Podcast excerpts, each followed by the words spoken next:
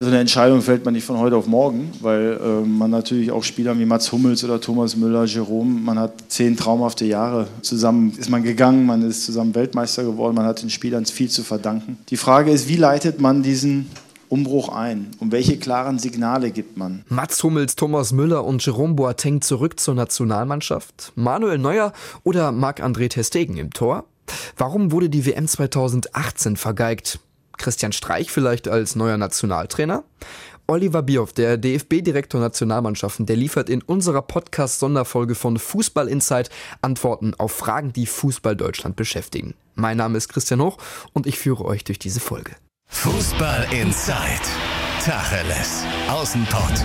Der Fußball-Podcast mit den Experten von Funke Sport und den Lokalradios im Ruhrgebiet.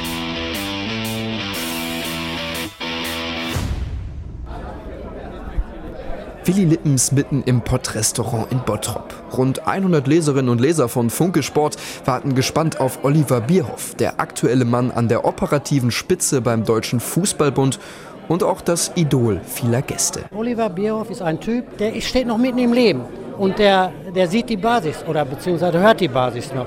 Was viele Profis leider heute nicht mehr machen. Die Zeitungen der Funke Mediengruppe haben rund 100 Leserinnen und Lesern die Chance gegeben, alle Fragen an Bierhoff loszuwerden, die ihnen auf dem Herzen liegen. Funke Sportchef Peter Müller und Funke Reporter Sebastian Wessling beginnen gemeinsam den Abend. Danach gibt es alle Antworten zu den Themen rund um die deutsche Nationalmannschaft und auch rund um die Entwicklung des deutschen Fußballs allgemein. Hört ihr jetzt alles bei Fußball Insight, dem gemeinsamen Podcast von Funke Sport und den Lokalradios im Ruhrgebiet. Und könnt ihr natürlich auch alles nachlesen in den Zeitungen und auf den Online-Portalen der Funke Mediengruppe. Viel Spaß! Das Ziel ist, dass Sie sich alle be äh, reichlich beteiligen. Ich kenne den Oliver lange genug. Kritik hält er aus, wenn er nur höflich angesprochen wird. Ähm, so halten wir es auch schon seit vielen Jahren. Also stellen Sie Ihre Fragen, seien Sie auch kritisch. Ähm, fragen Sie, was Sie loswerden wollen. Das soll ein unterhaltsamer, netter Abend werden. Oliver, erinnerst du dich an deine, du hast jetzt heute die beiden älteren Herren gesehen. Erinnerst du dich noch an deine ersten Tage als Fußballer hier in Essen? Auf Asche vermutlich. Ja, das sage ich immer wieder, können sich die Jungs heute teilweise gar nicht mehr vorstellen. Bis 17 habe ich nur auf Asche gespielt. Ich weiß, äh, dass wir damals bei Schwarz-Weiß Essen waren wir dann in der Niederrheinliga und haben immer gesagt, ah, die Feinden da aus, von, von Uerdingen, bei Uerdingen, die haben Rasen, die sind dann auf Asche, laufen die nicht mehr so schnell und haben Angst hinzufallen.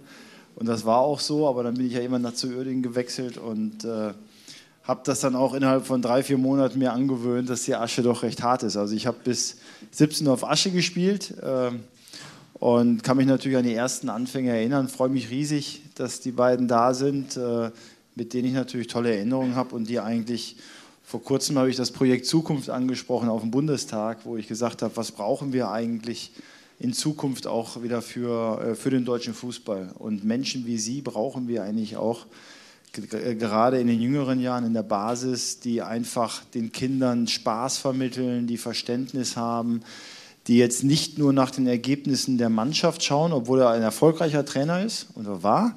Wir haben also wir sind auch Stadtmeister geworden, wie auch immer, aber man hat eigentlich immer diesen Spaß, dieses Vermittelnde gesehen, dieses Miteinander und jeder wurde mitgenommen und es wurde an jeden gedacht.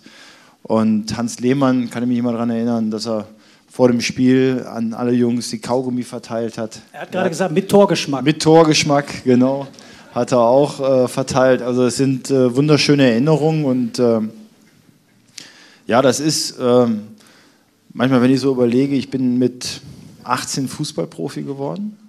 17 äh, Jahre war ich im Profigeschäft, danach eigentlich durchgehend direkt wieder bei der A-Nationalmannschaft und äh, wenn man so im Profigeschäft ist, das ist halt ganz anders, als es dann in so, sagen wir, in der Jugend ist. Und es ist immer wieder schön, auf diese Menschen zu treffen und in diesen Gegenden zu sein und auch bei Vereinen zu sein, weil da natürlich irgendwie auch das, ja, das ehrliche Wahre nochmal rüberkommt, was gerade so im Fußball ist. Und äh, es äh, waren einfach wunderschöne Zeiten. Du stehst ja auch stellvertretend für Spieler, die nicht ganz am Anfang der Karriere sofort durchgestartet sind, sondern die den schweren Weg gegangen sind. Wenn man überlegt hat, du hast in Österreich gespielt, in Italien, bis du mal beim AC Mailand gelandet warst, da hat es eine Zeit lang gedauert. Insofern, das kann ja auch ein Vorbild sein für, für die heutige Generation, dass man eben nicht sofort aufgibt. wenn man nicht mit 20 Nationalspieler ja. wird. Erstens das, ich glaube, das Wichtigste, was ich jetzt erstmal denke, ist, was der Sport einem vermitteln kann. Und der Mannschaftssport Fußball, was man für sein Leben überhaupt lernen kann, äh, unabhängig davon, ob man jetzt Profi wird. Ich habe zum Glück jetzt nicht äh, sagen wir mal, allzu früh daran gedacht, Profi zu werden. Wenn man sieht, dass viele Jugendliche heute mit 12, 13, 14 in die Leistungszentren gehen, ihre Träume haben, teilweise Eltern ihre Berufe aufgeben, der gesamte Druck auf dem Kind landet und äh, er wird dann kein Profi. Das sind natürlich wirklich starke Rückschläge. Bei mir ging es eigentlich eher dann so überraschend in den Profibereich. Mein, mein Traum war bei Schwarzes Essen in der Amateur-Oberliga zu spielen. Da hast du schon viel erreicht aus deiner Sicht. Das genau, da hätte ich schon viel ja, erreicht. Und, ähm, aber im Rückblick sage ich natürlich immer, das Wichtigste ist einfach dieses, was man im Sport lernen kann. Äh, und gerade auch in jungen Jahren äh, spreche ich auch, wenn ich mit Freunden spreche, mit den Kindern und wie auch immer, sage ich, es ist immer gut, sie sind von der Straße weg. Ja? Sie lungern nicht irgendwo rum, haben eine gute Beschäftigung, haben einen guten Geist haben auch einen Idealismus. Heutzutage freuen sich die Eltern, wenn die Kinder mal auf die Straße gehen. Wie bitte? Ich kann sagen, heutzutage freuen ja. sich die Eltern, wenn die Kinder mal auf die Straße gehen. Ja, das ist, äh, kann auch sein. Ne? Aber äh, holen sie auch weg von den Computern äh, und äh, die Schule des Sports ist schon, schon gut. Also das, wir hatten ja kürzlich mal ein Gespräch, wie der deutsche Fußball wieder zurück in die Weltspitze kommen kann. Da fiel das Stichwort von dir Bolzplatzmentalität. Ich glaube, damit kann jeder hier im Raum was anfangen. Hier im Ruhrpott wurde früher auf allen möglichen Plätzen gebolzt. Das ist ja das, was heute organisiert werden muss. Und damals war es selbstverständlich. Ich glaube, das ist das, was gemeint ist. Die Spieler sollen wieder individueller werden, wieder etwas eigenständiger, sollen sich ein Dribbling zutrauen, alles das. Aber das kann man nicht verordnen, oder?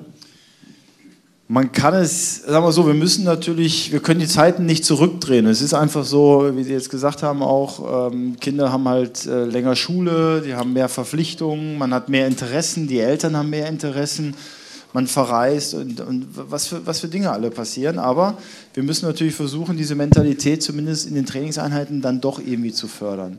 Ich glaube, dass wir einfach, äh, so wie wir Deutsche sind, Dinge sehr strukturiert und ordentlich machen. Und wir haben das dann sehr systematisch, sind wir in der Ausbildung vorgegangen, aber haben eigentlich da zu wenig Freiräume gelassen für kreative Entwicklung, für verschiedene Persönlichkeiten. Wir haben sehr schnell selektiert, anstatt zu entwickeln. Und wir wollen natürlich diese Bolzplatz-Mentalität einfach, dass einer eigenständig Situationen schnell wahrnimmt.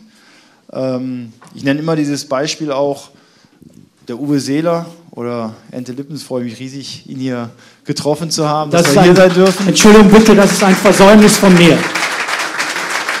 Oliver, ich möchte dich ganz kurz unterbrechen. Das ist ein Versäumnis von mir. Es ist ein bisschen dunkel hier. Ich kann es schlecht, war schwer zu lesen. Selbstverständlich begrüße ich den Hausherrn Willi Lippens, die berühmteste Ente des europäischen Fußballs.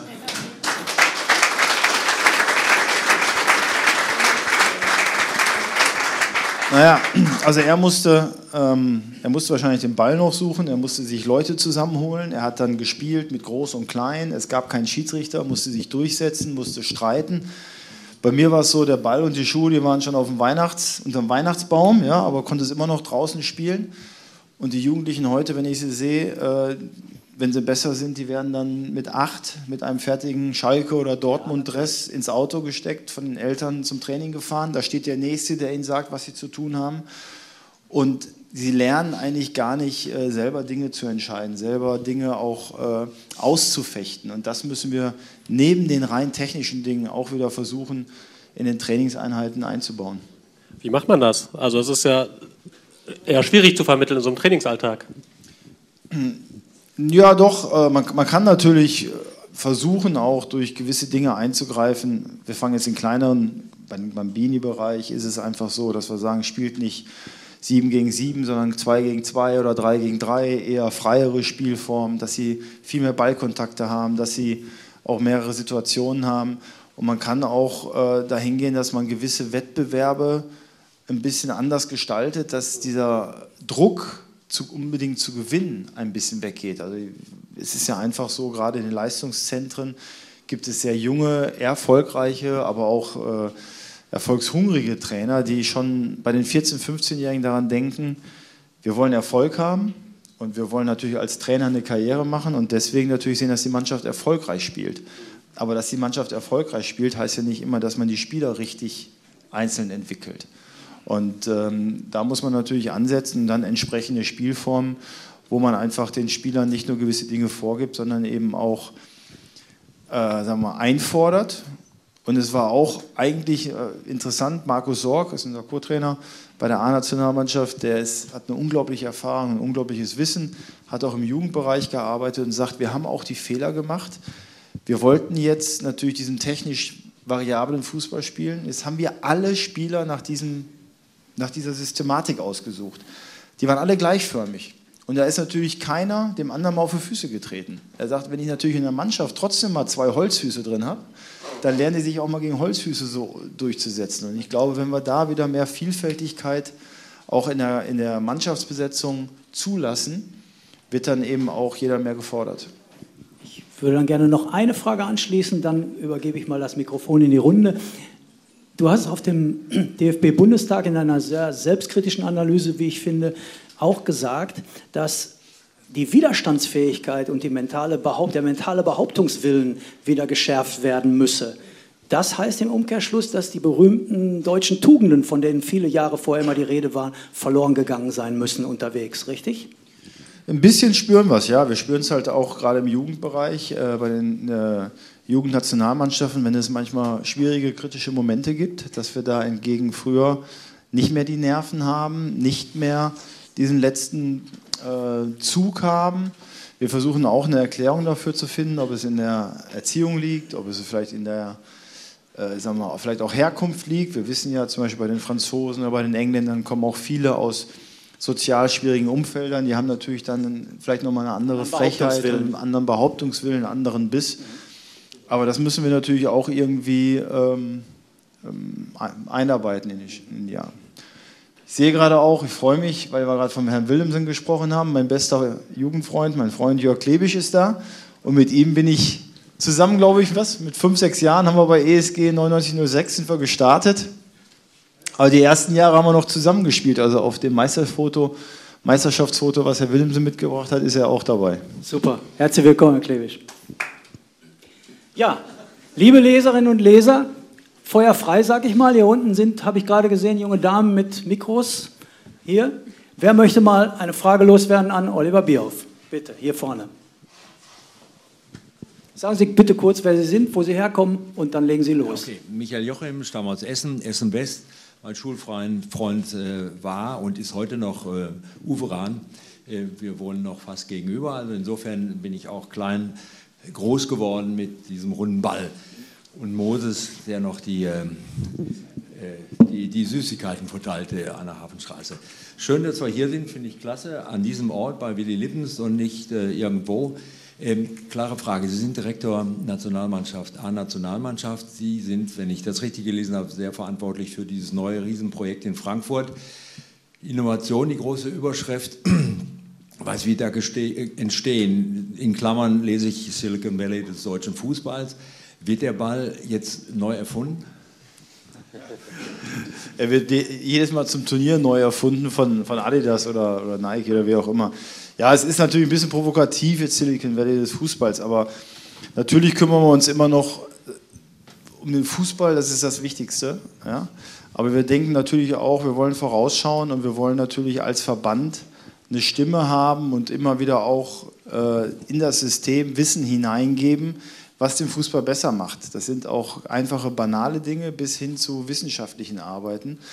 Und ähm, wir haben also in der Akademie gibt es zwei Bereiche. Es ist einmal der Ausbildungsbereich und der Innovationsbereich. Und den Ausbildungsbereich ist natürlich der allerwichtigste, weil wir dort alle Trainer in Deutschland werden in der Akademie ausgebildet.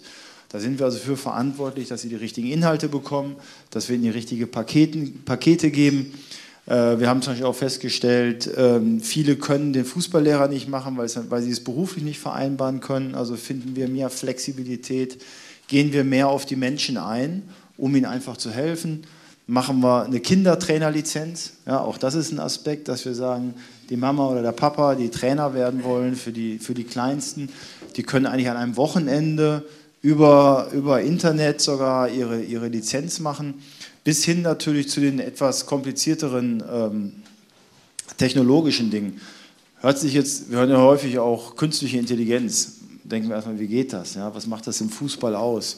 Aber mit Sicherheit wird es irgendwann auch Methodiken geben, wo man die Spielanalyse für die Trainer mit einer künstlichen Intelligenz weitaus besser steuern kann. Und da wir ja im, im oberen Bereich bei der A-Nationalmannschaft uns wirklich um jeden Prozentpunkt kümmern müssen, äh, machen wir uns natürlich auch über sowas Gedanken.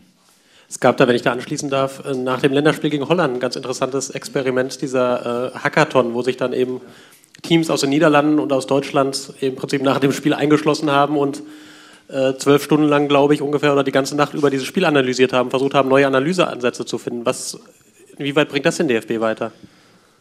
Also erstmal ist es wichtig, wir wollen das Zuhause des Fußballs sein. Wir möchten eigentlich, dass jeder, der sich Gedanken macht und sagt, ich möchte über Fußball etwas wissen, ich möchte auf dem neuesten Stand sein, sein erster Gedanke muss eigentlich sein, lass mich zur DFB-Akademie gehen. Da, da, sind Leute da, äh, die mich helfen, die mir helfen.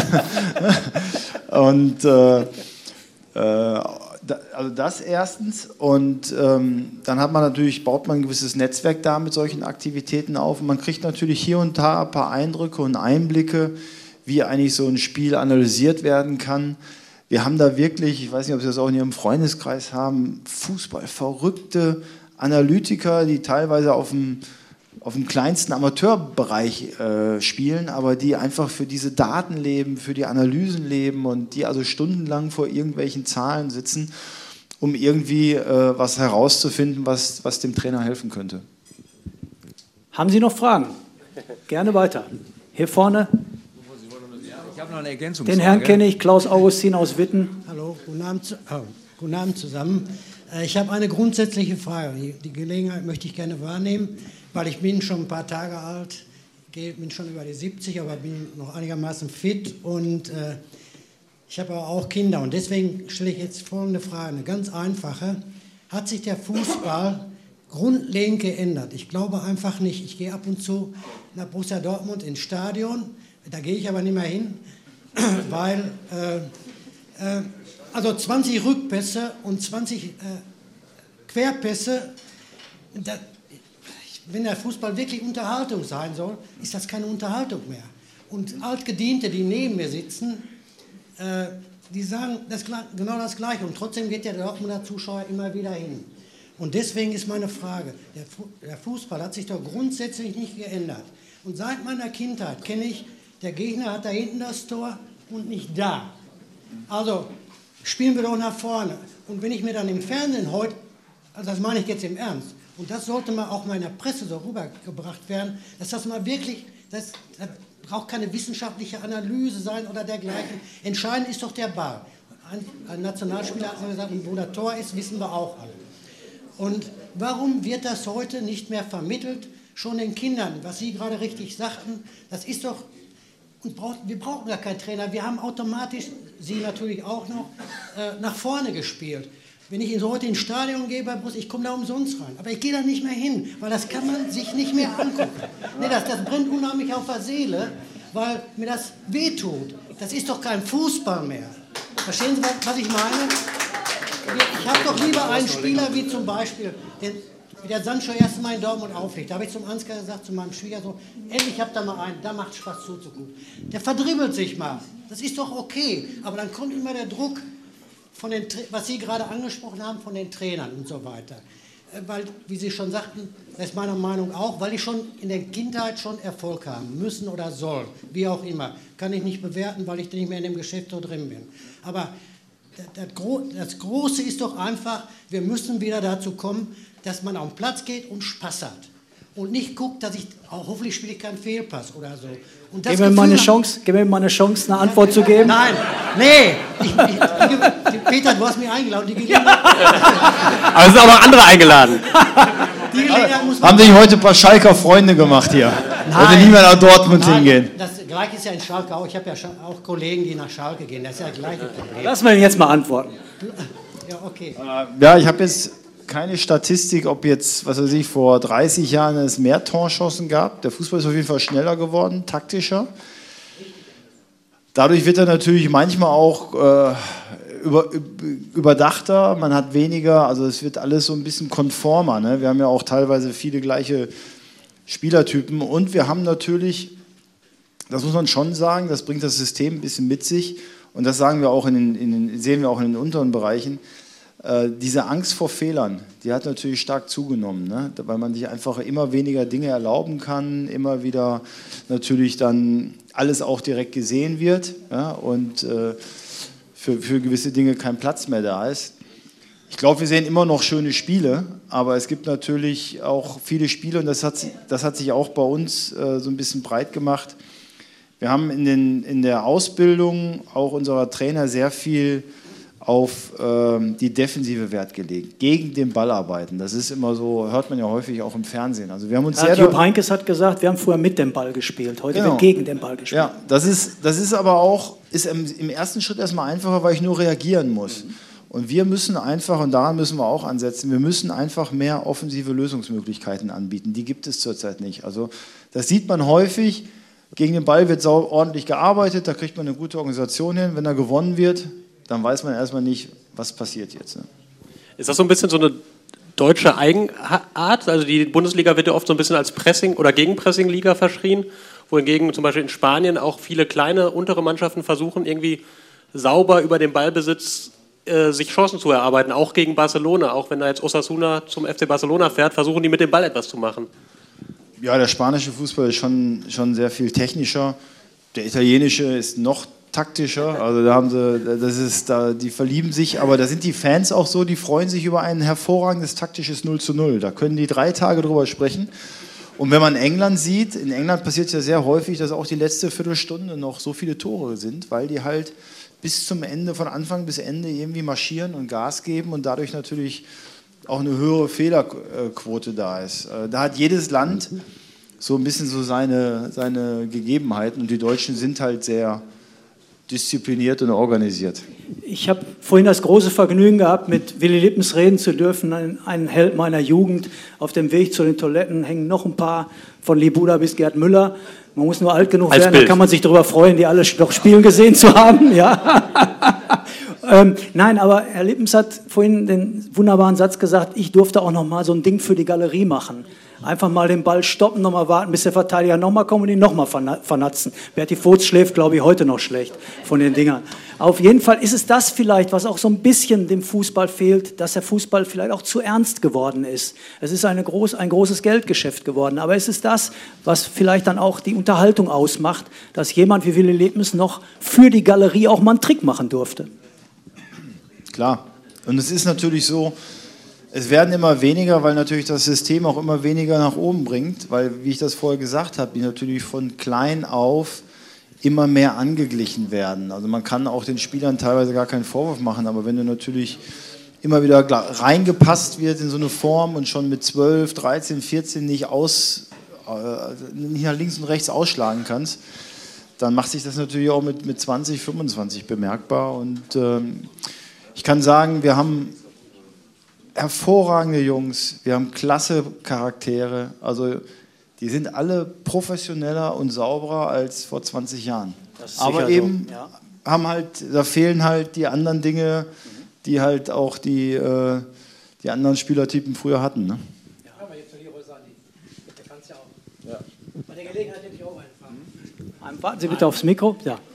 Ja, mein Name ist Uwe Berg, ich komme aus Dienstlagen. Äh, ich sage einfach mal du, wir sind ja alle Sportler und Sportler duzen sich in der Regel immer. Äh, unsere A-Nationalmannschaft befindet sich ja derzeit im Umbruch. Äh, natürlich gehören zum Umbruch hungrige Talente durchaus dazu. Aber ist es aus deiner Sicht richtig, bei einem solchen Umbruch auf einen der besten Innenverteidiger Deutschlands, vielleicht Europas, da sind sich die Experten, glaube ich, weltweit einig, auch vielleicht immer noch in der Welt wie Mats Hummels zu verzichten? Und bist du bei solchen oder wirst du bei solchen gravierenden Entscheidungen mit einbezogen?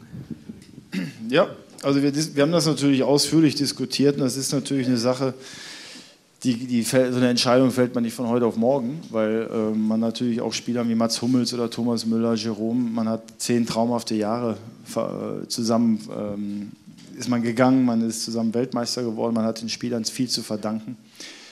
Ähm, ist eine, also eine lange Diskussion, am Ende muss man so sagen, ähm, wir wissen natürlich, dass Mats Hummels, genau wie Jerome, wie Thomas Müller, auch weiterhin noch äh, top spielen können. Die Frage ist, wie leitet man diesen Umbruch ein und welche klaren Signale gibt man und welche Punkte gibt man natürlich Leuten mit auf dem Weg, den man jetzt, die man jetzt stärken will. Wir haben eigentlich nach der WM 2018, nach dem desaströsen Ausscheiden, war ich auch selber, also ich bin in den Diskussionen mit eingeschlossen. Ich treffe nicht die sportlichen Entscheidungen, das macht dann am Ende der Trainer, aber das ist, glaube ich, auch eine Stärke in all den Jahren gewesen, ähm, dass wir als Führungsteam recht geschlossen sind, kontrovers diskutieren, uns wirklich auch alles, sagen wir mal, an den Kopf werfen, aber am Ende weiß man, wer entscheidet was und wir gehen raus und halten da zusammen. Und äh, wir waren eigentlich der Meinung, dass wir mit den Spielern, mit denen wir die WM vergeigt haben, dass wir genug Qualität und Willen und Kraft haben, das auch umzusetzen. Und wir alle können uns noch daran erinnern, also ich sage mal, nach der WM möchte ich mal behaupten, wenn die Watz eine Umfrage gemacht hätte, wären wahrscheinlich 18 von 23 Spielern aus dem Kader geflogen. Ja? Selbst dann im November, wo das jetzt mit, äh, mit, mit, der Nations League nicht gelaufen, bin, äh, nicht gelaufen ist, wahrscheinlich auch. Und wir hatten dann wirklich das Gefühl, und das war so ein bisschen dieser Vergleich auch zwischen Confed Cup und Weltmeisterschaft, dass die junge Garde, die dahinter steht, die braucht Platz. Und du musst Spielern Raum und Platz geben. Wenn du aber denen immer nur so vorbehalten den Raum und Platz gibst ne, und sagst, übrigens, du kriegst einen Platz, lieber Niklas Süle oder Jonathan Tah oder Toni Rüdiger, wie auch immer. Du kriegst ihn aber, ich habe ja hier noch den Starken. Und in der ersten Moment der Schwäche stelle ich den wieder rein dann kann sich sowas nicht entwickeln. Und wir haben einfach gesagt, in anderthalb Jahren ist ja auch nochmal die Zeit vorab. Ja? Und ähm, wollen wir einfach den Jungs die Zeit geben, wir wollen ihnen auch die, die, den Raum geben. Und wir waren einfach der Meinung, dass man dazu einen klaren Cut machen muss. Und äh, dazu gehörte halt nicht, jetzt nicht nur einen Spieler rausnehmen, der vielleicht irgendwo, wo jeder auch sagt, naja, das fällt jetzt nicht besonders schwer, der spielt eh nicht bei Bayern oder wie auch immer, sondern wirklich auch bewusst um den jungen Spielern ein Zeichen zu setzen, um sich selber auch ein Zeichen zu setzen. Ich greife hier auch feste Größen an. Wohl wissend, das weiß man natürlich auch, dass ein Mats Hummels, genau wie ein Thomas Müller, Jerome Boateng, dir punktuell immer wieder helfen können. Aber warum hat man es so endgültig gemacht? Man hätte, hätte durchaus sagen können, okay, wir versuchen es jetzt mal und nicht sagen können, ihr seid raus. Was macht, also, der, ja, was macht der Herr Löw, wenn im Sommer Thomas Müller 30 Tore schießt? Und das müssen jetzt den Peter Müller fragen, wie das, wie das zu dieser, nee, nein, wie die Medien es zu einer Endgültigkeit gemacht haben. Also es ist, ja, wir haben ihn ja auch noch nicht verabschiedet. Ist Ihnen ja aufgefallen, wir haben keine Blumen übergeben, wir haben keine Verabschiedung im Stadion gemacht, sondern wir haben einfach gesagt, theoretisch hätte er gar nicht hätte man gar nicht groß mit ihm sprechen brauchen, sondern sagen, ich nominiere dich erstmal nicht. Ich, ich sagte jeden Monat, ich nominiere dich wieder nicht. Es war eigentlich ein Wunsch von Jogi Löw, auch in der Situation mit den Spielern ehrlich und offen zu sprechen und zu sagen, ich baue einfach die nächste Zeit auf andere Spieler. Ja? Und ich weiß jetzt nicht, wenn ich das konsequent durchsetze, wirst du da auch, wird, die, wird die Zeit, die spielt ja nicht für dich. Und deswegen glaub, möchte ich nicht jeden, jeden Monat dir das vom Neuen erklären. Und ich möchte einfach den jungen Spielern, denen ich jetzt eine Chance gebe, auch klar ein deutliches Signal geben, dass sich das nächsten Monat nicht ändert, auch wenn sie das, erste Spiel wieder irgendwie vielleicht vergeigen. Also Endgültigkeit, wie gesagt, da ist keiner verabschiedet worden. Es ist auch. Hm? Also da muss ich natürlich dann nachhaken. Das heißt im Umkehrschluss, dass die Tür nicht ganz geschlossen ist, wenn man also vor der Europameisterschaft feststellt, man braucht vielleicht einen der drei, dann müsste man eventuell nochmal mit ihm reden. Jetzt, so, jetzt sind wir auf dem heißen Eis. Jetzt haben wir, jetzt haben wir, jetzt haben wir die Überschrift. Ne? Ja, du, ist, du, hast äh, gesagt, du hast glaub, gesagt, die Medien hätten das draus gemacht. Nein. Da muss ich nachfragen. Ja, weil diese Endgültigkeit, das ist immer eine Thematik, was ist endgültig? Und Jogi Löw hat es auch schon mehrmals gesagt, endgültig ist im Fußball gar nichts. Ja? Es gibt auch Spieler, die sind verabschiedet worden von uns und die sind wiedergeholt worden. Ja? Rudi Völler hat ja schon Abschiedsspiel und hat danach Weil man eine Weltmeisterschaft auch, gespielt. Also das, ist, das ist jetzt ja. irgendwie, Fakt ist heute, dass Jogi mit anderen Spielern plant und zum jetzigen Zeitpunkt es auch keine Anzeichen gibt, dass er da irgendwie seine Meinung ändert. Sind denn die jungen Spieler, haben die diese Schritte gemacht, die ihr für euch von ihnen erhofft habt? Jetzt schon, kann man das sehen? Kann man jetzt schon sagen, es hat sich gelohnt, diesen Schnitt gemacht zu haben? Ja, ich glaube einfach, äh, so ist es ja, gehen wir immer wieder zurück auf den November letzten Jahres. Ja? Wir mussten einfach ein klares Zeichen setzen, wir mussten der Sache auch ein bisschen Leben einhauchen und äh, das ist auf jeden Fall passiert. Ich glaube auch, dass äh, wir haben noch einen weiten Weg vor uns. Das haben wir jetzt bei dem Holland-Spiel gemerkt, ja, dass viele noch nicht, so, noch nicht so weit sind. Es fällt natürlich schwer, genauso wie jetzt, dass wir viele Spieler verletzt haben. Wir schaffen es also jetzt mal nicht ein Jahr lang mit den gleichen 20, 23 Spielern mal durchweg immer zu planen. Die verbringen ein bisschen mehr Zeit miteinander. Also es ist ein bisschen zerstückelt. Aber gerade solche Spiele wie gegen die Holländer, wo wir dann noch 3-2 gewonnen haben, oder selbst jetzt in Nordirland, wo man gegen, äh, sagen wir mal, Widerstand und eine, eine tolle Atmosphäre dagegen gehalten hat, da merkt man einfach, daran wachsen die Spieler. Und auch Spieler, die jetzt einfach in der Champions League noch weitere Erfahrungen sammeln. Timo Werner, Jonathan Tah, äh, Thilo Kehrer bei Paris oder wie auch immer. Das sind natürlich alle Spieler, die, die, die auch reifen müssen. Und das, das merke ich schon. Aber es ist noch ein weiter Weg.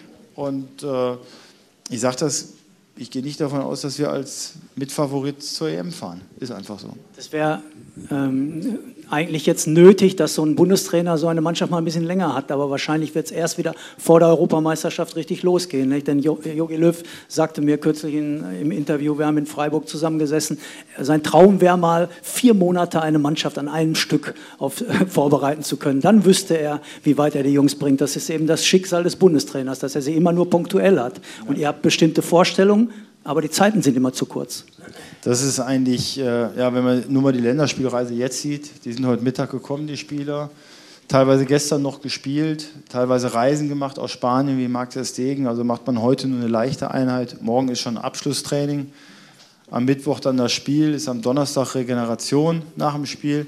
Dann hat man nochmal den Freitag, Samstag. Also man, man versucht schon alles da so ein bisschen reinzuquetschen an Informationen. Es ist trotzdem immer wieder beeindruckend für mich zu sehen, wie man in relativ kurzen Zeiten doch auch Dinge noch vermittelt bekommt. Wir haben taktisch sehr gut geschulte Spieler, sehr aufnahmefähige Spieler. Äh, aber die entscheidende Phase, der wichtigste, der wichtigste Moment sind natürlich die zweieinhalb Wochen, drei Wochen vor dem Turnier. Da hast du sie dann 24 Stunden zusammen, da kannst du sie bearbeiten, daran kannst du einfach auch mal vier, fünf Trainingseinheiten hintereinander diese technisch-taktischen Dinge ändern. Ich glaube, es wird ähnlich wie bei den Spitzenmannschaften, bei den Belastungen, die heute bei den Vereinen sind, geht es neben, sagen wir mal, neben der taktischen Ausrichtung vor allen Dingen, du musst die Menschen führen. Das ist, äh, wenn du hier bei Manchester City bist oder bei Liverpool oder auch beim FC Bayern München, das sind dann alle Stars, die haben auch alle ihre Pläne, die haben mittlerweile ihre privaten Köche, die haben ihre privaten Physiotherapeuten. Und da musst du eigentlich irgendwie äh, noch mehr diese, dieses Talent haben, auch diese Gruppe zusammenzubringen, auf ein Ziel einzuschwören. Heißt das im Umkehrschluss, ähm, dass der deutsche Fußball sich vielleicht darauf einstellen muss, dass es wieder drei, vier, fünf Jahre dauert, bis man zur absoluten Weltspitze wieder dazugehört, ähnlich wie es 2000 beispielsweise der Fall war, wo dann erst 2006 eigentlich man wieder in diesen Kreis vorgestoßen ist? Ja, mit zeitlichen Voraussagen ist es immer recht schwer, das so zu machen, aber also wir sind bei Weitem nicht in dieser kritischen Phase, in der wir im Jahr 2000 waren. Das ist schon mal das Gute. Und wir haben aktuell, wenn ich jetzt nur mal an die Jahrgänge 96 denke, so, wir haben ja diese Kimmis und die Leroy Sanés und die Serge Gnabrys, die haben wir noch. Wir machen uns eher Sorgen um die dahinter. Also ich glaube einfach, dass wir die nächsten fünf, sechs Jahre mit dieser Mannschaft, auch mit Kai Havertz, der ein Ausnahmetalent ist, ja, dass wir da, dass wir da noch hinkommen. Dahinter wird schon schwerer. Also ich glaube, den richtigen Dip werden wir eigentlich ähm, noch später spüren. Und, ähm, und das kann man nicht von heute auf morgen auffangen. Ja, bitte, natürlich. Hier vorne, bitte. Die Frage wollte ich vorhin schon stellen. Äh, wenn Sie mal fünf und zehn Jahre weiterdenken, ich weiß nicht, ob es da auch irgendwelche Erhebungen gibt ähm, und Sie planen gerade in Frankfurt dieses große Center. Wie weit haben junge Menschen überhaupt noch Lust, Fußball zu spielen? Alles ist Trend und äh, hohes äh, persönliches äh, Verhalten. Ähm, wie weit haben junge Leute Lust, in Vereinsstrukturen überhaupt noch in Strukturen zu denken und sich unterzuordnen? Trends kennt man ja von Vereinen quer durch die Gesellschaft, dass es weniger wird. Also die Frage, haben Sie das gerade gemeint, wenn wir mal dahinter schauen, was dann passiert? Ähm, also von den, das, was ich gemeint habe, ist eher, dass wir jetzt bei den 14-, 15-Jährigen, ja, die in, in, sieben Jahren äh, in der A-Nationalmannschaft spielen sollen, dass wir da zum Beispiel weniger Ausnahmespieler hatten, als wir sie jetzt noch vor fünf oder sechs Jahren hatten. Also das ist meine, meine Information, die ich immer wieder aus den Jugendnationalmannschaften bekomme. Ich sag mal, wir hatten einen tollen Jahrgang mit Boateng, Kedira und Özil und Neuer und Hummels und, Bo und Hövedes. da hattest du in einem Jahrgang immer fünf, sechs Spieler, wo du gesagt hast, oh, die, die können mal was oben erreichen. Das sind mittlerweile immer weniger und äh, die Problematik haben wir. Ich glaube nicht, dass eigentlich, äh, dass wir, dass die Kids oder die Jungs und Mädchen äh, Spaß verlieren, Fußball zu spielen. Das, das auf keinen Fall. Und ich glaube, es wird, es wird, da wird es immer gerade für die Besseren die Möglichkeit geben, äh, auf jeden Fall zu spielen. Das Problem sehe ich eigentlich weniger. Nee, das nicht. Also man sieht natürlich immer, man guckt immer die, äh, die Vereinszugänge und Abgänge und wir wissen natürlich gerade, dass gerade in der ländlichen Region es schwieriger ist, Vereine zusammenzubringen. Auch deswegen wollen wir ja andere Spielformen, dass man variabler, flexibler ist und dass einfach das schwierige Vereinsleben, also auch von den Ehrenamtlichen, die sich da unglaublich engagieren, dass, dass es denen irgendwie erleichtert wird. Hier vorne ist eine Frage, bitte. Ja, mein Name ist Udo Tschukat aus Oberhausen. Äh, ich stelle mal eine oder anderthalb andere Fragen. Ich habe also jetzt gesehen, gerade bei der A-Jugend, was der Oliver gerade schon angesprochen hat, man spricht früher, vor 30 Jahren war das auch schon, ich sag mal, von schwachen Jahrgängen. Ist das richtig? Also gerade die A-Jugend. Ich gucke mir mehrere Spiele, zum Beispiel so eine Mannschaft wie Rot-Weiß Oberhausen. Die sind ja, sagen wir mal, nicht mit Geld besegnet, aber die halten Paroli mit Borussia Dortmund und Schalke 04, ganz locker. Ne? Und ich sag mal, die These, ich sage, da sind momentan in dem Bereich haben wir schwache Jahrgänge. Und dann der Yogi, der wird ja auch nicht noch fünf Jahre Trainer sein. Ne, und da habe ich mal vorgeschlagen, so auf der Haupttribüne, dass der Christian Streich das mal übernehmen sollte. Das wäre vielleicht der Trainer, der auch, sagen wir mal, aus 14-, 15-Jährigen, da war also gestern auch zum Beispiel ein Bericht der Spieler Günther, das müsste der auch was sagen, von Freiburg.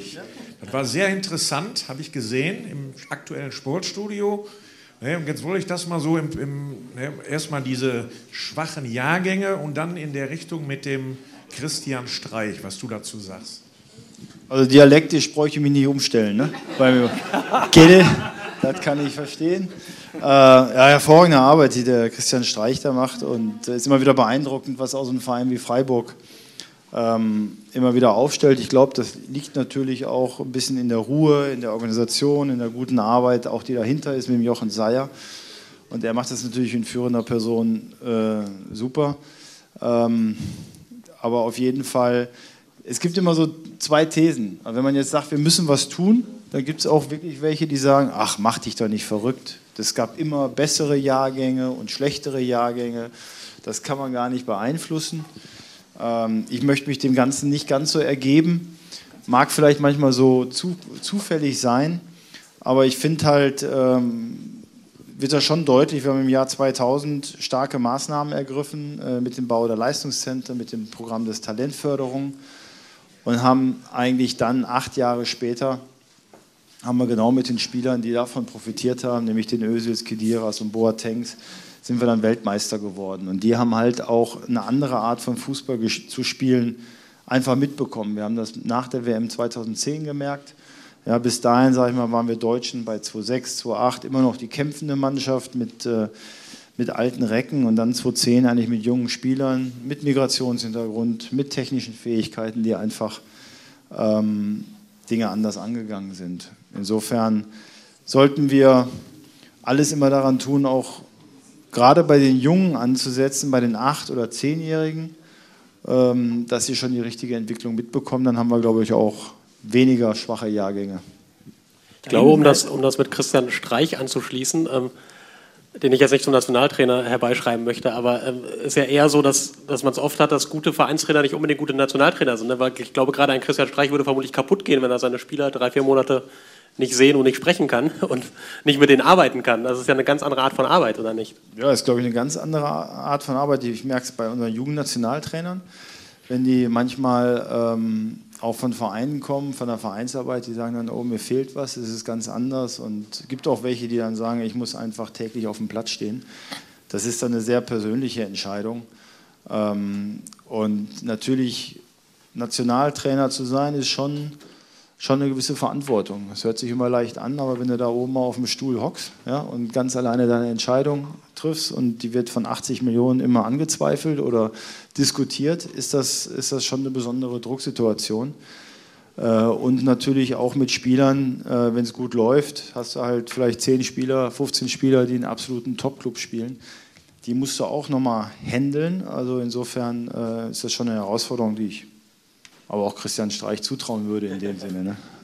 Auch eine schöne Zeit. Da hinten hat vorhin jemand den Arm gehoben, aber ich glaube, der hat nur seinen Kumpel begrüßt. Kann das sein? Aber, aber jetzt, aber jetzt finde ich, ich, find ich, könnten Sie auch mal eine Frage stellen. Pilzken bestellt. Ich hätte, ich hätte eine Frage. Ah, da hinten sind, Moment, einmal, erstmal einmal hier hinten, dann kommen wir da hin. Hat Fußball eigentlich noch was mit Ehre zu tun? Früher war das so, da hatte Fußball was mit Ehre zu tun. Heute ist das überhaupt nicht mehr der Fall. Heute denkt man nur an äh, Geld, an Medien, an Werbevorträge. Das finde ich also nicht so besonders gut. Also ich weiß nicht, ob Willy Lippens dazu antworten will, ob es damals nur die Ehre war, aber ja, der Stolz, die Ehre spielt schon eine starke Rolle. Und das merkt man einfach, wenn man nämlich einen Spieler nicht zur Welt, zur Nationalmannschaft einlädt. Die wollen da einfach hin, die brennen da einfach. Äh, das ist schon so. Aber es ist natürlich Geschäft, Geschäft geworden, es ist ein Beruf geworden für viele. Und natürlich, wie das in allen Bereichen ist, wo viel Geld ist, dann kommen natürlich auch viele Interessen und viele Gedanken und viele Vergleiche. Ähm, ich habe vorher gesagt, ich bin 1986 Profi geworden. Ähm, ich sehe die Jungs heute. Ich habe nicht das Gefühl, dass sie jetzt heute mehr ans Geld denken. Im Gegenteil, jetzt haben wir schon wieder eine Generation, die verdienen mehr Geld. Ja? Aber wir haben schon wieder eine Generation, ähnlich wie in anderen Bereichen der Gesellschaft, die sind jünger, die sind reflektierender. Ja? Ich hatte schon mal als ein Nationalspieler, der gesagt hat, ich weiß gar nicht, wie ist das eigentlich, wenn ich, wenn ich mal ein Sabbatical nehmen würde? Würde das eigentlich gehen? Ja, also ein Jahr lang mal raus sein? Ähm, aber das Geschäft drumherum ist natürlich immer größer. Und man muss aber auch sagen, die Belastung, äh, gerade für die Topspieler, ist schon enorm. Und die Belastung meine ich damit jetzt gar nicht das Spielen. Das Spielen ist das Schönste für die. Und das kann ich auch von meiner Zeit sagen. Auf dem Platz die Arbeit, das war kein Problem. Training ist kein Problem. Die Reiserei, die Veranstaltungen, die, also wenn Sie heute eine Champions League mit Bayern München in London spielen, ja, dann spielen Sie 20 Uhr, jetzt mittlerweile 21 Uhr, ja, kommen irgendwann kaputt mit müden Knochen um Viertel vor eins ins Hotel. Da stehen dann 300 Ehrengäste, die mit Ihnen Fotos machen wollen, essen wollen. Ja, und dann kommen Sie ins Bett um drei, haben gerade schlecht geschlafen und müssen um acht wieder raus oder um neun, um dann anderthalb Stunden zum Flughafen Heathrow zu fahren, um dann anderthalb Stunden zu fliegen. Also das sind so Dinge, um dann wieder rauszukommen und vielleicht noch einen Sponsorentermin zu haben. Also das sind die Dinge, die natürlich das System mit sich bringt und die schon, eine, schon auch äh, Herausforderungen sind. Also ein bisschen die Gemütlichkeit ist verloren gegangen, ein bisschen die, ich sag mal, Natürlichkeit, die einfach nicht mehr zugelassen wird, ne? weil du einfach das sage ich auch, du kommst aus dem Flughafen raus und die Leute stehen mit ihren Handycams da. Da frage ich mich, wie willst du da natürlich sein? Das muss man auch einfach so sehen. Das ist auch ein Fluch, ein Fluch unserer Zeit, ja. Das ist das, dass ein, ein Nationalspieler heutzutage auch nirgendwo mehr hingehen kann, ohne dass er gefilmt wird. Ähm, ist das denn, also das Zerren wird auch von viel mehr Seiten an den Spielern gezerrt, oder? Auch schon bei den Jungen. Die haben nur einen Berater, die haben den Physio im Verein, die haben den Trainer im Verein, die haben den Sportdirektor im Verein, in der Nationalmannschaft nochmal den Jugendtrainer, vielleicht den Arzt der Nationalmannschaft und jeder erzählt ihm irgendwie, was er, tut, was er zu tun hat und was richtig ist. Das ist vermutlich selten das Gleiche und der muss jetzt irgendwie entscheiden, wonach er sich richtet. Ja, bei den jungen Menschen ist es noch schlimmer. Das ist auch etwas, was wir natürlich, wir können es irgendwie nicht verhindern, aber es ist schon ein Problem, dass bei so einem 15-, 16-Jährigen ungefähr acht oder zehn Leute daran zerren, die ihm eigentlich sagen, was er zu tun hat, wie er hingehen soll, was er machen muss ähm, jeder natürlich irgendwie seine, seine andere, eigenen Interessen hat. Ja?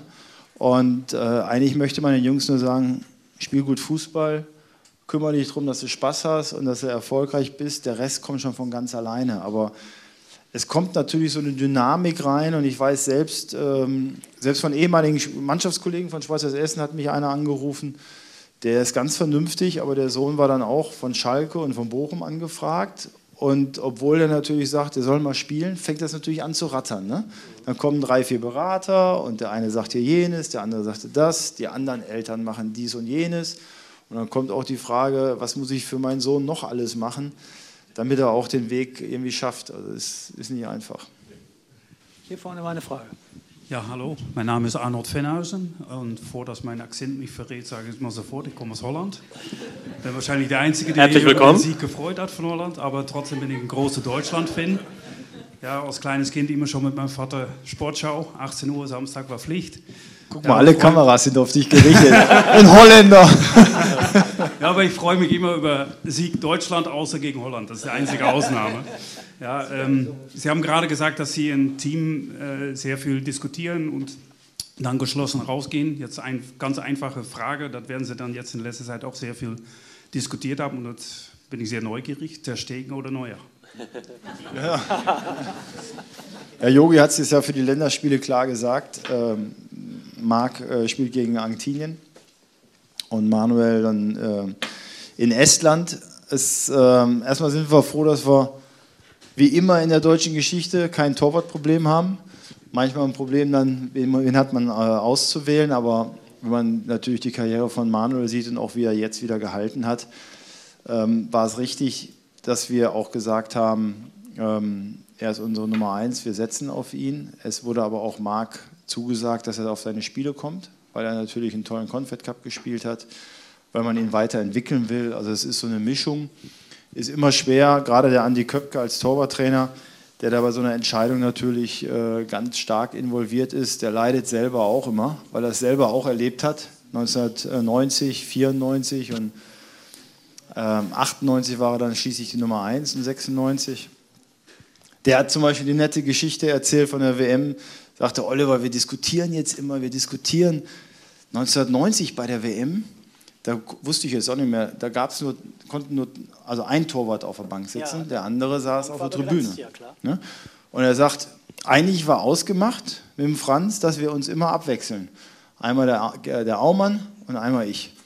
Bis ich dann irgendwann mal in die Kabine gekommen bin eigentlich war ich dran und guck, mein Trikot ist nicht da. Da saß der Aumann schon da. Und da, so hat er eigentlich erfahren. Der war schlau, der war einfach mal schneller drin, genau. hat sich den Torwarttrikot genommen. So ist das, ne? Ja. Und ähm, ist eine schwere Entscheidung, weil, weil Marc einfach auch tolle Leistungen zeigt, einen tollen Charakter hat, aber das ist jetzt, das ist jetzt der Weg, den wir gehen und ähm, sind, haben eigentlich auch zwischen den Spielern, ich fand es auch die, die äh, Aussage von Marc, absolut okay. Es war auf einer Pressekonferenz und ich habe gesagt, ich bin dankbar, wenn, wenn Spieler sauer sind, wenn sie genervt sind, dass sie nicht spielen. Und ähm, die Aussage, das war eigentlich nur seine Aussage. Also ich fand auch, das ist aber meine unmaßgebliche Meinung, dass die Aussage von Marc-André Terstegen nicht so schlimm war wie der Wind, der Gegenwind, der danach aus München kam. Wie sehr nervt das denn? Ja, es ist dann immer so, wenn du ja nicht dir für den Tag was vorgenommen hast, ne, stehst um 9 Uhr auf, Nein. Also wenn du, natürlich anfängst, überlegst dir irgendwie, was machst du jetzt? Äh, denkst eigentlich, ist relativ ruhig und dann kommt natürlich sowas, sowas raus, das beschäftigt dich dann wieder drei, vier Tage, wirft all deine Pläne durcheinander. Ähm, dazu bin ich allzu lange auch dabei, das gehört dazu. Ich finde auch immer wieder, das sage ich auch immer wieder in der Diskussion mit den Vereinsvertretern, ich finde das absolut okay, wenn ihr euch für eure Spieler einsetzt. Ich glaube, das habe ich auch klar gemacht. Ich fand es jetzt da überzogen. Ähm, hat, glaube ich, auch keiner so richtig verstanden und hat sich ja glücklicherweise dann auch gelegt. Haben wir noch Fragen? Ich habe eine Ja. Da hinten auch? Ja. Ah, Im Moment, der Herr war noch nicht, bitte schön. Ich war noch nicht. Also ich, äh, ich äh, war früher Fußballspieler bei Rainer 06.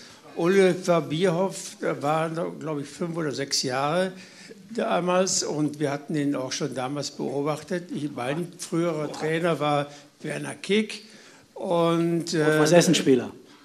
Werner Kick war Rot-Weiß-Essen-Spieler. Rot-Weiß-Essen, aber Trainer bei, bei Rheinland 06. Ja. So, und äh, äh, man hat schon die äh, Intelligenz des, Rainer, des Oliver Bierhoffs erkannt und wir haben uns gefreut, dass er also bei uns gespielt hat. Traurig waren wir, als er dann weggegangen ist und nach äh, ETB gegangen ist. Und äh, meine Frage ist jetzt noch, Bundesligaspieler und Nationalspieler, wer kann heutzutage noch richtig fummeln? Von den, von den, von den Außenstürmern. Die, die, halten alle den Ball, spielen zurück, wieder quer, wieder zurück, fünfmal zurück, einmal vor. So kann man keine Tore schießen. Darüber freuen wir uns ja bei Leroy oder bei Serge, dass sie das wirklich noch machen. Das ist, ist auch ein Manko, das wir festgestellt haben, was wir klar eingefordert haben. Das ist ein bisschen das, was ich vorher gesagt habe. Wir haben sehr mannschaftstaktisch gearbeitet, sehr im System und haben die individuellen Fähigkeiten einfach ein bisschen beiseite brach liegen lassen. Also wir können dann systematisch sehr gut im System hin und her passen. Aber genau diese 1 zu 1 Situationen, die auch wieder ein Spiel entscheiden und die auch wieder entscheidend sind, äh, um eine Situation zu lösen, um wieder Platz zu machen, die haben wir zu wenige. Zu wenig Außenspieler, sowohl auch Außenverteidiger wie auch äh, klassische Stürmer. Wenn gefragt wird, wenn gefragt wird, wo kann man eigentlich noch richtig fummeln, dann würde ich gerne mal, dann würde ich mal gerne den besten Fummler, den der Robot je gesehen hat, hier nach vorne holen. Lieber Willi Lippens, kommen Sie doch mal einen Moment mal zu uns. Es gibt, es gibt äh, äh, einige gute Essener Fußballer. Äh, das ist Frank Mill, das ist Horst Rubisch, der verstorbene Helmut Rahn natürlich. Aber hier stehen nun wirklich die beiden berühmtesten und erfolgreichsten.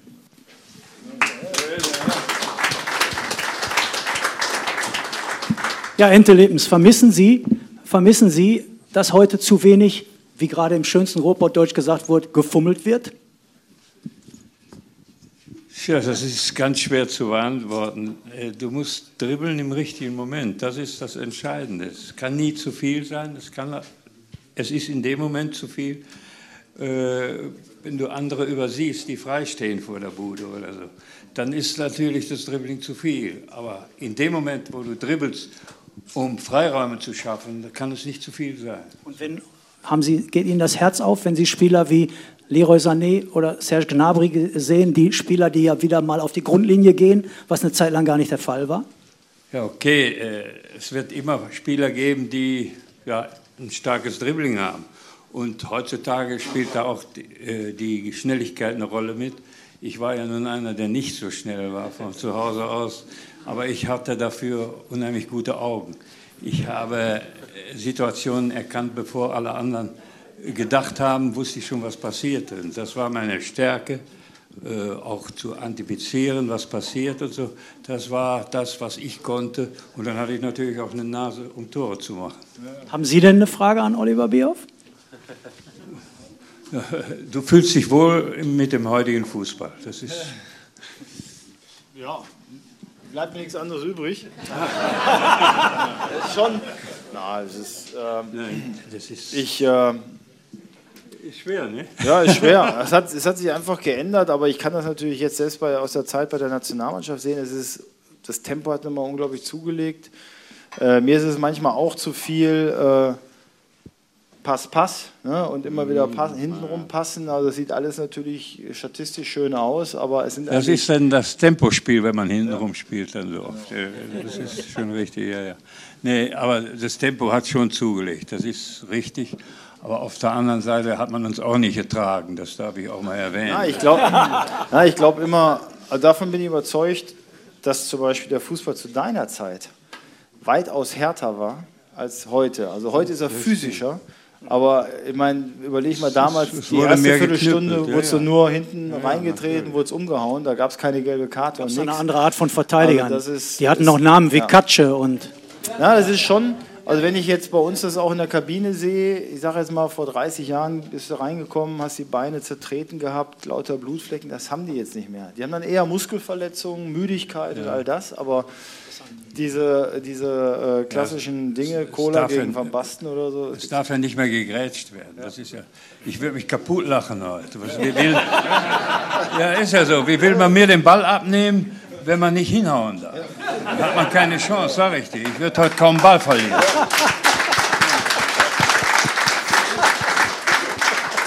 Da bin ich von überzeugt. Also das ist kein Geschwafel. Das so, ne? Haben Sie noch Fragen an die beiden Herren? Ja, ich hätte noch. Bitte. Sekunde, hier unten auch gleich nochmal.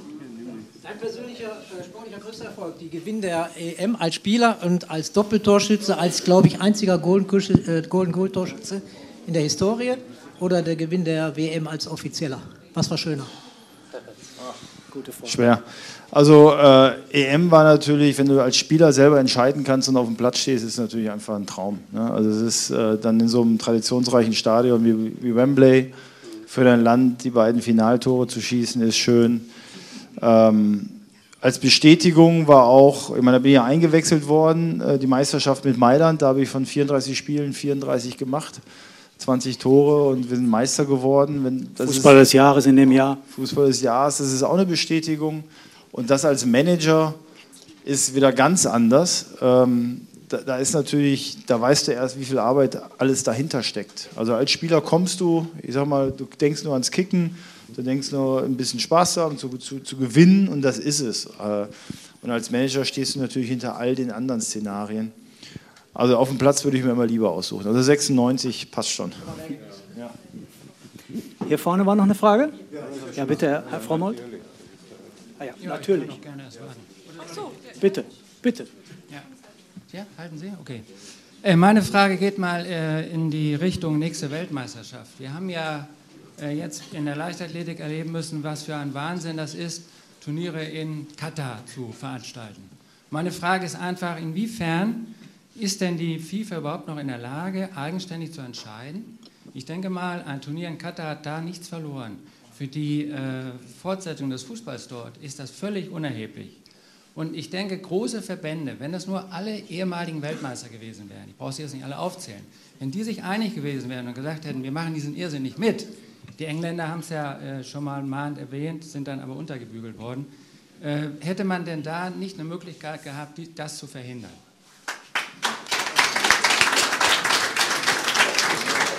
Das Feld der Sportpolitik ist interessant. Also äh, ja. Also erstmal weiß ich jetzt nicht, äh, ist nun mal eine, wenn man so sagen kann, demokratisch getroffene Entscheidung, nämlich von dem Board, das auch von, den, von der Fußballnation so eingerichtet wurde. Ist viel darüber diskutiert worden. Wir gehen jetzt einfach mal davon aus oder hoffen, dass die Veranstalter auch den Versprechungen, ähm, sagen wir mal, standhalten, dass es nicht so heiß ist. Man spielt jetzt ja auch im November. Dass man natürlich als Fußballer immer gerne in einem Fußballland spielt, das ist kein Geheimnis. Also wenn man dann Argentinien oder Italien, WM oder England, das, das, das, steht ja außer Zweifel. Und ähm, wir müssen das jetzt einfach mal so akzeptieren und schauen, was kommt. Ich glaube, wenn jemand was verändern kann, dann müssen das eben auf hoher sportpolitischer Ebene passieren. Ich möchte, wenn wir langsam zum Ende kommen, die Runde noch einmal erweitern und Herrn Willemsen nach oben bitten. Herr Willemsen, Herr Willemsen ist tatsächlich der erste Trainer gewesen, der schuld daran ist, dass der Mann Erfolg, Erfolg im Fußball hat. Herr Willemsen. So, Oliver, du hattest vorhin erwähnt, dass der, der DFB, glaube ich, äh, bei den Bambinis drei gegen drei spielen lassen will.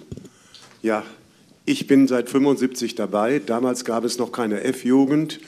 Und äh, mit dir, in deinem Jahrgang, wurde dann die F-Jugend gegründet. Die spielten dann von Strafraum zu Strafraum.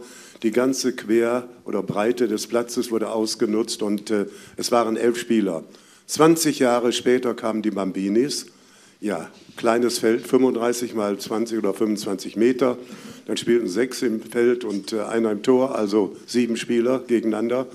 Und jetzt geht das vielleicht noch tiefer runter auf fünf, auf vier oder auf drei Spieler, dass sie dann, äh, ich sag mal so, zwei Mannschaften gebildet werden vom Verein, ja, gegen zwei Mannschaften des Gegners oder sowas. Wie hat man das vor oder so? Ja, zum einen mal, ähm, also auf jeden Fall ist es mehr Flexibilität, auch, auch mehrere Spiele. Wir auch überlegen, so Spiele Nachmittage zu machen, weil einfach dieser Regel, Regelbetrieb auch nicht immer so einfach ist. Teilweise auch, weil Eltern oder Ehrenamtler auch andere Pläne am Wochenende haben. Und, ähm, und dann kann man schon in unterschiedlichen Spielformen dieses 2 gegen 2 oder 3 gegen 3, teilweise auch auf zwei Toren, ja, äh, gegeneinander spielen. Das, das ist eigentlich auch den Landesverbänden so ein bisschen selbst überlassen, wie sie das regeln. Und das ist eigentlich auch der Wunsch, dass man eher sagt, in den jungen Jahren, in den Bereichen geht es jetzt nicht darum, direkt unbedingt Meister zu werden, sondern e-, eben wirklich Spaß zu haben und zu kicken. Es werden ja keine Meisterschaften ausgetragen, ja, ohne Entscheidung und so weiter, keine Tabellen und sind keine Ergebnisse mitgeteilt. Ne? Nur am Ende der Saison spielt man Turniere, ne? auch kein Endspiel dabei, ne? sondern jeder ist Sieger. Ja? Ja, aber beim Training, dann mache ich das auch, dass wir drei gegen drei spielen, ja. Mit Toren und so weiter, das sind kleine Tore oder Handballtore und so weiter, in der Halle zum Beispiel. Ja, da lässt sich sowas trainieren. Ne? Ja, Ist ja eigentlich auf dem danke. Bolzplatz teilweise auch, ne? Da spielst du eins gegen eins, also zum, Ja, wenn man, das, du hast ja die Erfahrung, ganz ehrlich, Ja, wenn du ja. das natürlich eine F-Jugend anschaust und guck dir einfach mal eine Viertelstunde an, passiert es echt, dass ein Kind fünf Minuten keinen Ball berührt. Ja? Richtig. Die spielen dann vorne und das sollte man eigentlich irgendwie verhindern und das ist das, die hat es immer Ja. gegeben, aber auf dem Bolzplatz zum Beispiel, da warst du ständig beschäftigt, da hast du ständig irgendwie partizipiert. Ne? Und das, das kann man, glaube ich, damit irgendwie ein bisschen hervorrufen und äh, mit dieser Flexibilität auch dafür Ja. sorgen, dass welche, die am Anfang ein bisschen zurück sind, auch, ähm, äh, auch, auch mitgenommen werden. Ne? Ja. Weil es manchmal auch gut ist, wenn der Gute mit dem Schwachen spielt, dann muss der Gute nämlich führen, dann muss er Richtig, sich ja. mal am Riemen reißen. Genau. Ähm, in der Hinsicht. aber wenn man sowas nicht macht, dann hat man eine Gruppe, einen, einen Haufen um sich herum. Wenn dem man hinwindet, dann schreie ich schon mal rund in die Halle, ja. Was macht ihr mit dem Rest der Halle? Ja, guckt mal, ihr seid alle drüben in der Ecke, ja. Oder man geht hin, nimmt den Ball, wirft den hoch und spielt weiter, ja.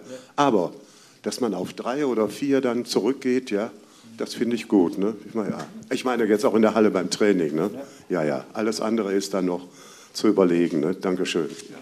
So, wir kommen Signale, der Abend nähert sich langsam dem Ende. Wir wollen ein kleines bisschen zumindest auf die Aktualität gucken. Geht ja jetzt gegen Argentinien. Ähm, die beiden Finalisten 2014 stehen sich wieder gegenüber, beide im Umbruch irgendwie. Ist, ist äh, der DFB ein bisschen weiter da als Argentinien oder wie würden Sie das einordnen? Ich kann die Argentinier, ich habe eben vorher auch nochmal gefragt, bei unserem Scouting so richtig auch nicht einschätzen. Wissen jetzt auch noch nicht den, den finalen Kader, wie sie anreisen, aber ähm, zwei große Fußballnationen. Die Argentinier haben immer gute Spieler, muss man immer sagen, immer gute Stürmer, gute, gute aggressive Leute. Es wird äh, auch natürlich ein, äh, wie soll ich sagen, ein Klassiker sein in dem Sinne, dass, dass jeder sich da zusammenreißt und wir müssen halt schauen, äh, auch aufgrund der Verletzung ist natürlich die Möglichkeit für Jogi Löw dann eben auch den jungen Spielern mal in solchen Spielen äh, die Möglichkeit zu geben, auch über 90 Minuten daran zu gehen. Und dann, Entschuldigung, eine, eine noch dann gegen Estland. Äh, das äh, Hinspiel 8-0 gewonnen. Jetzt ist die Mannschaft ja weiter, also gibt es dann 10-0. Würde ich, wäre ich auch mit zufrieden, aber ich meine, das ist, wenn du, wenn du so ein Spiel angehst, also das erste ist natürlich das Wichtigste, das Gewinnen. Das zweite ist, du willst die Dinge sehen, die du als Trainer einforderst oder einstudieren willst. Also lieber ein 6-0 und es werden gewisse Dinge umgesetzt als ein 10-0, was halt durch tolle Standardsituationen oder was auch immer entsteht. Ähm, Also das sind Dinge, ähm, die man, äh, die man natürlich als Trainer sehen will und für uns ist einfach wichtig, dass wir also die Dinge, die der Yogi einfach auch mag, schnelles Passspiel, schnell in die Vertikale gehen, äh, schnelles Umschalten, ja, vieles, was wir ein bisschen verloren hatten. Ähm, ich glaube, wir müssen auch unser Spiel so ein bisschen umstellen. Wir waren über mehrere Jahre dominant, haben eigentlich so ein bisschen à la Guardiola alle so ein bisschen müde gespielt, haben es bei der WM auch übertrieben, ja, an Ineffektivität. Und ähm, mit der jungen Mannschaft müssen wir sicherlich ein bisschen wieder kompakter stehen und dann eigentlich eher, eher aus diesen schnellen Gegenstößen, wie wir es schon 2010 gemacht haben, agieren. Und das muss halt eben auch in die Köpfe rein, dass wenn sobald der Ball gewonnen wird, es ab nach vorne geht, damit auch unser Kollege da vorne zufrieden ist. Ne? Ja, ja, aber das, wenn wir uns an 2010 denken, so war es. Ne? Und es geht dann halt nicht im Trabschritt, sondern wirklich im Vollgas. So, vielen lieben Dank, dass Sie alle gekommen sind. Vielen lieben Dank, Oliver Bioff, für den wunderbaren Abend, dass du uns Auskunft gestanden hast, für unsere Leser da warst. Das ist sicherlich mal ein besonderes Erlebnis. Für uns auch immer wieder eine große Freude, dich hier im Pott begrüßen zu können. Vielen lieben Dank, Herrn Willi Lippens und seiner Frau Monika für die wunderbare Location hier, wie man so neudeutsch sagt. Ähm, Das war großartig hier, mitten im Pott sein zu können auf der Ranch. Ähm, Wir werden daraus was Großes machen. Sie alle werden sich wiederfinden in unseren Zeitungen in Nordrhein-Westfalen. Äh, am Mittwoch zum Länderspieltag besuchen Sie auch bitte unsere Online-Auftritte, wo Sie noch viele, viele weitere Angebote dann äh, sehen, die Sie als Zeitungsleser auch äh, kostenlos bekommen. Bleiben Sie uns treu. Wir freuen uns sehr, dass Sie hier waren. Dankeschön.